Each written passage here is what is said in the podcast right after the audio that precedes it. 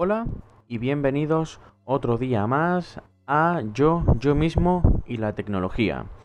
En este caso estamos en Noticias Express, este apartado del podcast donde semanalmente vamos a repasar todas las novedades en el mundo de la tecnología. Vamos a subir este podcast todos los viernes y analizaremos todas las noticias que hayan salido durante la semana. Y se llama Noticias Express porque vamos a intentar explicar las noticias lo más simple posible lo más resumido posible, ¿vale? Quedándonos así con lo principal. Y bueno, aparte obviamente no vamos a repasar todo porque no daría tiempo. Vamos a repasar solo las noticias eh, que se hayan hecho más eco, ¿vale? Las más importantes que hay en el mundo de la tecnología. Empezamos. El primer titular dice algo así como lo nuevo de Honor es un smartphone con termómetro integrado, pensado para estos tiempos. Honor ha presentado de manera oficial su nuevo smartphone, el Honor Play 4 Pro, cuya característica más interesante no es el procesador que lleva en su interior, su cámara, ni tampoco si tiene o no soporte para 5G. En cambio, lo más interesante de este teléfono es que tiene un termómetro digital integrado. Sí, había escuchado bien, un termómetro digital integrado. El nuevo smartphone de Honor no es el primero en incluir un termómetro, pero hasta ahora los pocos modelos que habíamos visto con esta tecnología eran dispositivos dirigidos al sector industrial, como el CAT S60. Pero ahora estamos hablando de un smartphone para todo el público que, entre sus especificaciones técnicas, incluye la posibilidad de medir la temperatura mediante un sensor infrarrojo, en cuanto a las especificaciones técnicas, lo nuevo de Honor llega en dos modelos. El Honor Play 4 con un procesador MediaTek Dimensity 800 con 6 GB de memoria RAM, pantalla de 1080p y soporte para 5G y un sistema de 4 cámaras. Un sensor principal, una de gran angular, un sensor de profundidad y uno para macros. Y por otro lado tenemos el Honor Play 4 Pro, que incluye un procesador Kirin 990, 8 GB de memoria RAM, pantalla de 1080, soporte para 5G y un sistema de doble cámara, que incluye un sensor para zoom. El Play 4 tiene un precio de unos 253 dólares al cambio, y en el caso del Honor Play 4 Pro, la versión con termómetro tiene un precio de 421 dólares al cambio, mientras que la versión sin termómetro cuesta unos 407 dólares al cambio. El teléfono ya está a la venta en China. Eh, bien, vemos que lo nuevo de Honor viene en dos modelos, el Honor Play 4 normal, con un precio bastante equilibrado, 253 dólares. Vemos que es un teléfono con unas características bastante buenas, y ahora hablamos del otro modelo, el Honor Play 4 Pro, que cuenta a su vez con dos variantes. La versión que incluye el termómetro, que cuesta 421 dólares, y la versión que solamente incluye el hardware, que cuesta 407 dólares al cambio. Bueno, en mi opinión, yo creo que es algo bastante a tener en cuenta para la compra de nuestro próximo smartphone, ya que los tiempos cambian y por supuesto pues la tecnología se adapta a estos cambios. Y ya os digo que seguramente no sea el único smartphone que veamos con esta, con esta característica incluida. Seguimos hablando de smartphone con la siguiente noticia. Samsung Galaxy S20 Tactical Edition, así es, la versión militar del gama alta. El Samsung Galaxy S20 Tactical Edition constituye una variante propia dentro de este marco al concebirse en exclusiva para uso militar. No hay opción de que un ciudadano común lo consiga. En su vertiente estadounidense, la compañía ha modulado el software y las funciones del afamado smartphone de gama alta para adaptarlo a los fines específicos de las acciones adscritas al gobierno federal y al Departamento de Defensa. Bien, sé que ahora mismo ha sido mucha información de golpe, así muy enrevesada. Tranquilos, vamos a arrojar un poco de claridad sobre, sobre la parrafada que acabo de soltar. Lo que dice es que el, el, S20 Tactical Edition es una variante dentro de la gama S20 que está destinado al uso exclusivo militar y que no lo vamos a poder conseguir de ninguna manera. Eh, el S20 que va a ir destinado al ejército estadounidense en concreto, pues Samsung lo ha adaptado para, todos los requisitos que le ha pedido tanto el gobierno federal como el Departamento de Defensa de los Estados Unidos. Es lo que quiere, lo que viene a decir, ¿vale? No, no ha dicho nada más. Seguimos leyendo. Estará disponible para el sector en el último trimestre del año. La marca no ha desvelado el precio.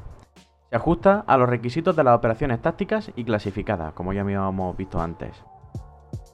Además de facilitar las conexiones a radio y sistemas de emisiones, el dispositivo incluye, por ejemplo, un modo de visión nocturna que permite encender o apagar la pantalla cuando el militar lleva las gafas para orientarse en la oscuridad, y un Stealth Mode, es decir, un modo oculto, para desactivar la conectividad, silenciar las transmisiones y realizar comunicaciones fuera de la red. La plataforma de seguridad Samsung Knox rige el hardware y el software del dispositivo. A su vez, la arquitectura Dual DAR que es un tipo de encriptación especial de Samsung, proporciona dos capas de encriptación, protegiendo aún más la información almacenada, incluso cuando el dispositivo está apagado. El Samsung Galaxy S20 Tactical Edition, que, como resulta lógico, puede usarse con las manos enguantadas, viene con revestimientos reforzados como los que ofrecen Juggernaut y Cogworks. Lo siento si no lo he pronunciado bien. Seguramente haya un alemán que me echará la bronca. Lo siento, eh, lo he pronunciado lo mejor que he podido. El lado reconocible del móvil cuenta con características como una pantalla de 6,2 pulgadas con tecnología Dynamic AMOLED 2.0, el procesador Snapdragon 865, un sistema operativo Android 10 y tres cámaras traseras con 12, 64 y 12 megapíxeles. La cámara frontal cuenta con 10 megapíxeles. Dentro del apartado de batería, pues tenemos una con 4000 mAh, una batería bastante grande. Y en cuanto a capacidad, pues tenemos 12 GB más 128, ampliable hasta 1 TB con micro SD. Bien, vemos que esto ha sonado un poco a Call of Duty, ¿no? Eh, Juggernaut, operaciones tácticas. Y la verdad es que el dispositivo es increíble. Eh, yo recomendaría que fuerais echándole un vistazo a mi blog, que ahí es donde publicaré todas las noticias eh, para que podáis seguir el podcast. Y de verdad merece la pena ver el dispositivo. Es muy chulo, la verdad, está súper chulo. Es como, como un teléfono de estos que se ven en las películas de los militares, no sé, está súper chulo. La verdad que a mí me gusta mucho y vemos que las características, pues bueno, están diseñadas para aguantar lo que le echemos. La verdad que es cuanto menos curioso. Bien, seguimos con más noticias. Este ingenioso módulo de cámara extraíble podría ser la revolución que necesitan los móviles, dice un, un, titular. Ahora, en un momento en el que tomar fotografías y vídeos ya es muy cómodo, acaba de salir a la luz el diseño de un producto que lleva esta idea al extremo, ya que se trata de un módulo de cámara autónomo, como si le arrancáramos la cámara a nuestro smartphone, y la verdad es que luce muy bien. Vamos a echarle un vistazo. El dispositivo ha sido desarrollado por la firma Yanko Design, proporcionándole el nombre de Mosaic. La idea sería que pudieras quitar de tu smartphone este pequeño módulo para introducirlo en pequeñas fundas de diferentes formas, para así utilizarlo de forma autónoma, sin necesidad de, utilizar el móvil, lo cual puede ser muy útil para utilizar esta cámara como Action Cam y grabar actividades deportivas, por ejemplo. Vemos que es algo cuanto, cuanto menos curioso, la verdad. Em, ya vimos una revolución en las cámaras con, bueno, con la primera revolución de las cámaras, para mi, gusto y para mi opinión, fue cuando los terminales, los smartphones, empezaron a incorporar cámaras de muchísima calidad y de megapíxeles, que acabaron con todo el mundo de, de la cámara reflex. Luego vimos que hubo otra pequeña revolución que es cuando salió al mercado la primera GoPro, la primera cámara de acción que era bastante pequeña, acuática, que ha supuesto una revolución a la hora de, grabar nuestras actividades deportivas. Pues esto puede ser la siguiente revolución. Que tú puedas extraerle la cámara a tu dispositivo y grabarte. Y bueno, supongo que la harán acuática para competir con GoPro y con todo esto. Porque no le veo sentido a, a que extraigan la cámara y ya está. Ten en cuenta que muchas de las actividades que se graban con GoPro eh, son acuáticas, por eso mismo, es la característica que da. Pero bueno, cuanto puede estar cuanto menos curioso a la hora de apoyarlo, de hacernos fotos. Está muy chulo. Eh, echarle un vistazo, como ya os he dicho antes, a mi blog, donde habrá una entrada donde esté publicada todas estas noticias con sus correspondientes fotos para, para que lo veáis porque es muy curioso y, y, muy chulo, la verdad. Puede ser, puede ser la siguiente revolución, ¿eh? Seguimos con otra noticia. El confinamiento nos ha hecho replantearnos el uso de la tecnología. La clave pueden ser los móviles plegables. Eh, permitidme un pequeño inciso antes de que continúe leyendo la noticia. Eh, yo en un principio no le veía futuro a los móviles plegables, de hecho vimos que sacaron el Samsung Galaxy Fold, luego Huawei también sacó su versión de este teléfono y la verdad es que yo no les veía utilidad, pero pero leyendo el artículo y viendo cómo son los móviles plegables puede ser que, que tengamos una revolución dentro de los smartphones. Vamos, vamos a leer. El confinamiento nos ha afectado de diferentes maneras a cada uno, incluyendo la forma en la que nos hemos comunicado estos últimos meses. Esto nos ha servido para descubrir qué características importan a la hora de elegir un smartphone. Samsung pone una alternativa sobre la mesa, el Galaxy Z Flip, un móvil totalmente innovador dentro de la categoría de teléfonos plegables, aunque no es el único. Uno de los principales inconvenientes que plantea una videollamada desde un smartphone es no contar con un soporte adecuado, lo cual obligaba al usuario a utilizar toda su imaginación para dejar apoyado el smartphone utilizando los objetos que tenía a mano, con el riesgo de que se cayera en mitad de su intervención. Con Samsung Galaxy Z Flip este problema queda resuelto ya que, gracias a su pantalla Infinity Flex, puede doblarse por la mitad y quedar apoyado sobre la mesa manteniendo su posición en distintos ángulos. Esta flexibilidad permite al Galaxy Z Flip hacer mucho más cómodas las videollamadas o las conversaciones por teléfono. Además, parece una contradicción, pero el Galaxy Z Flip te permite hacer muchas cosas más eh, con su enorme pantalla ultra panorámica de 6,7 pulgadas, gracias a la función Multi-Active Window, que permite ubicar dos apps distintas simultáneamente en cada una de la, de la mitad de la pantalla desplegable. De la pantalla plegable, perdón. Esto hace que podamos, por ejemplo, revisar nuestra galería mientras escuchamos música a través de YouTube. Cada una de estas aplicaciones, que se mantiene activa en todo momento, dispone de un espacio de 4 pulgadas, por lo que a todos los efectos es casi como si utilizáramos dos smartphones en uno. Em, puede estar muy interesante, puede estar muy interesante. Eh, bueno, también os digo que comprarse el Galaxy Z Flip solo para hacer videollamadas es un poco tonto para mi gusto, porque podemos invocar eh, magia negra y podemos utilizar diferentes artículos que tengamos encima de nuestra mesa, como puede ser un rollo de papel, los mandos, etcétera, y podemos hacernos soportes caseros, ¿vale? Es decir, que no sería la función más destacada, sería un añadido para mi gusto.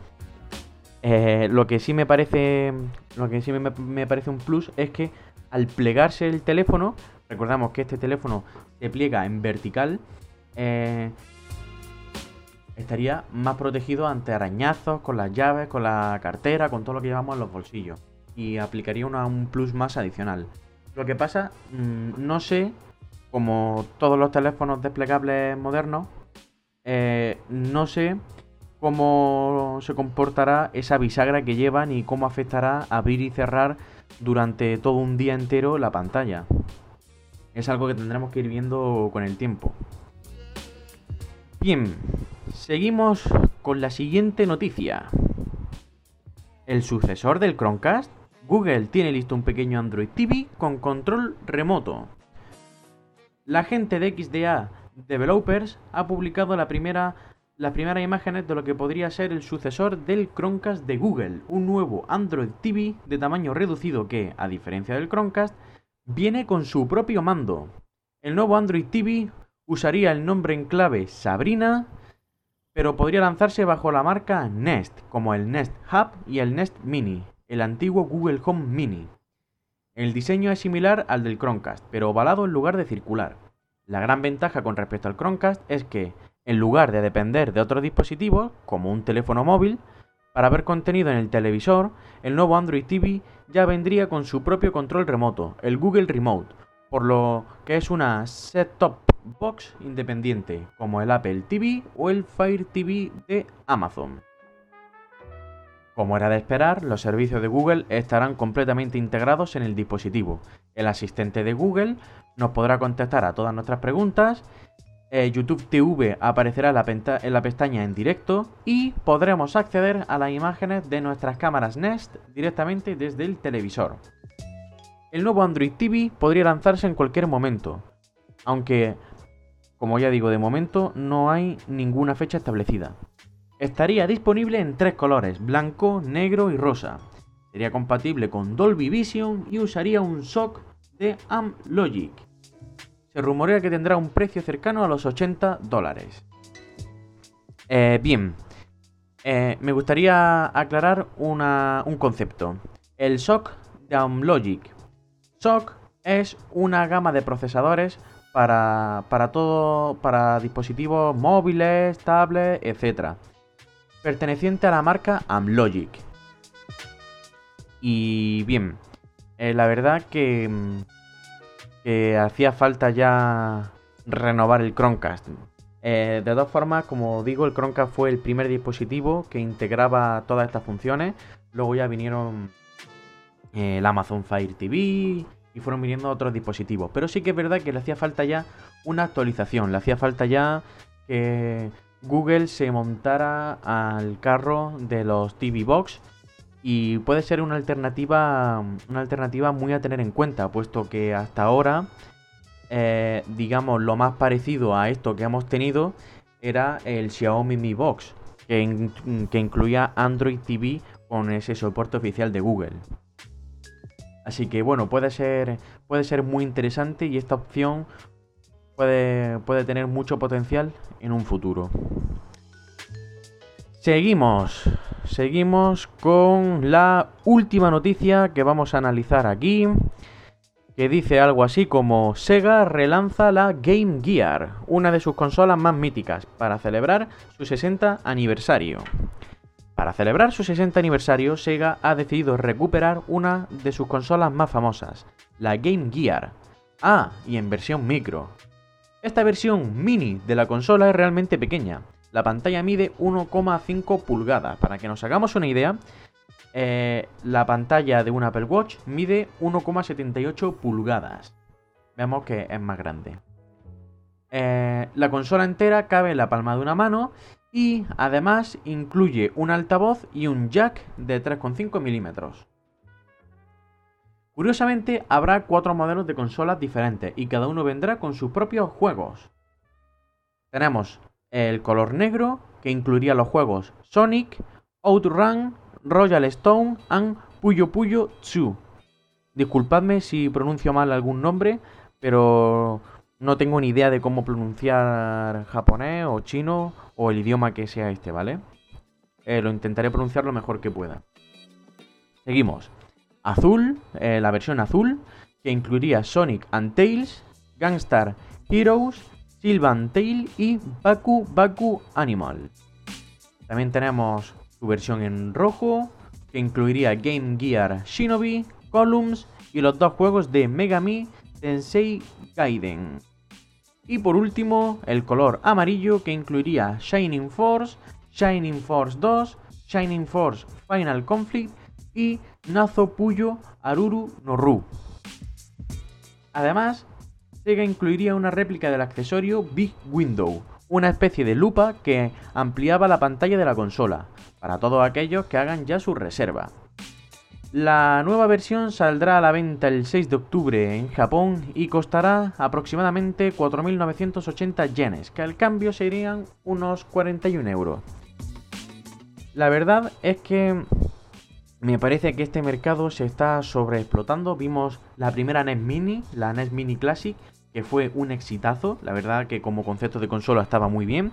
Lo único que yo no veía era que ya tuviera los juegos preinstalados y que no hubiera otra forma de conseguir juegos. Eh, creo que venía con 60 juegos o una cosa así. No lo sé, ¿vale? Creo que venía. Mm, creo que venía con esos juegos incluidos.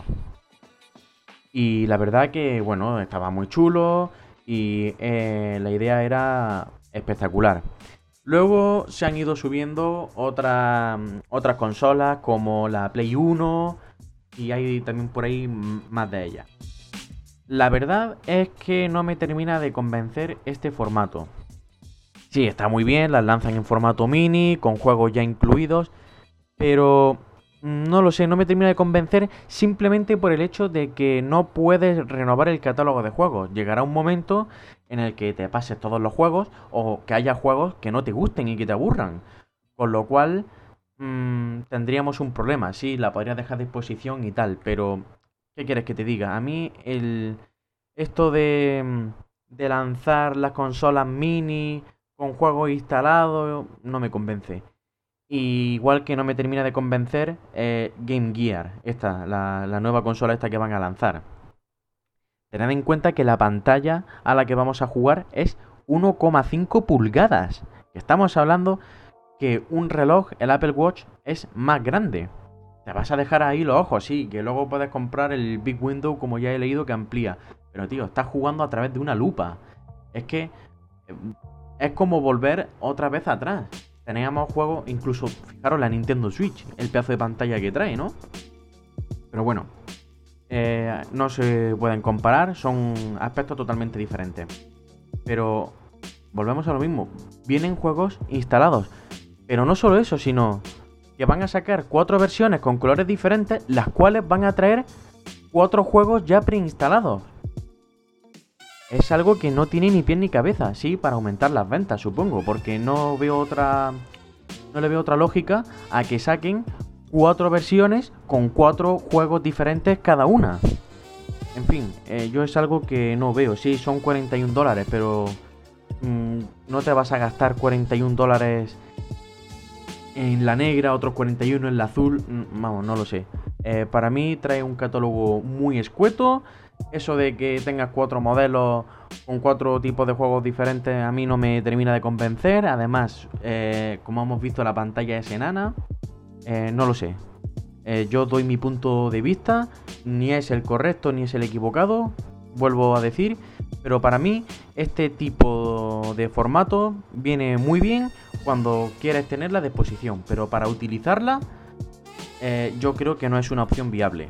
Lo primero, vuelvo a, repasar, lo primero una pantalla extremadamente pequeña, solamente eh, tenemos cuatro juegos por cada versión, solo hay cuatro versiones y si somos fanáticos de alguna saga como por ejemplo Sonic o Shining Force, pues si queramos jugarlo nos va a tocar comprar dos versiones diferentes, cosa que no veo.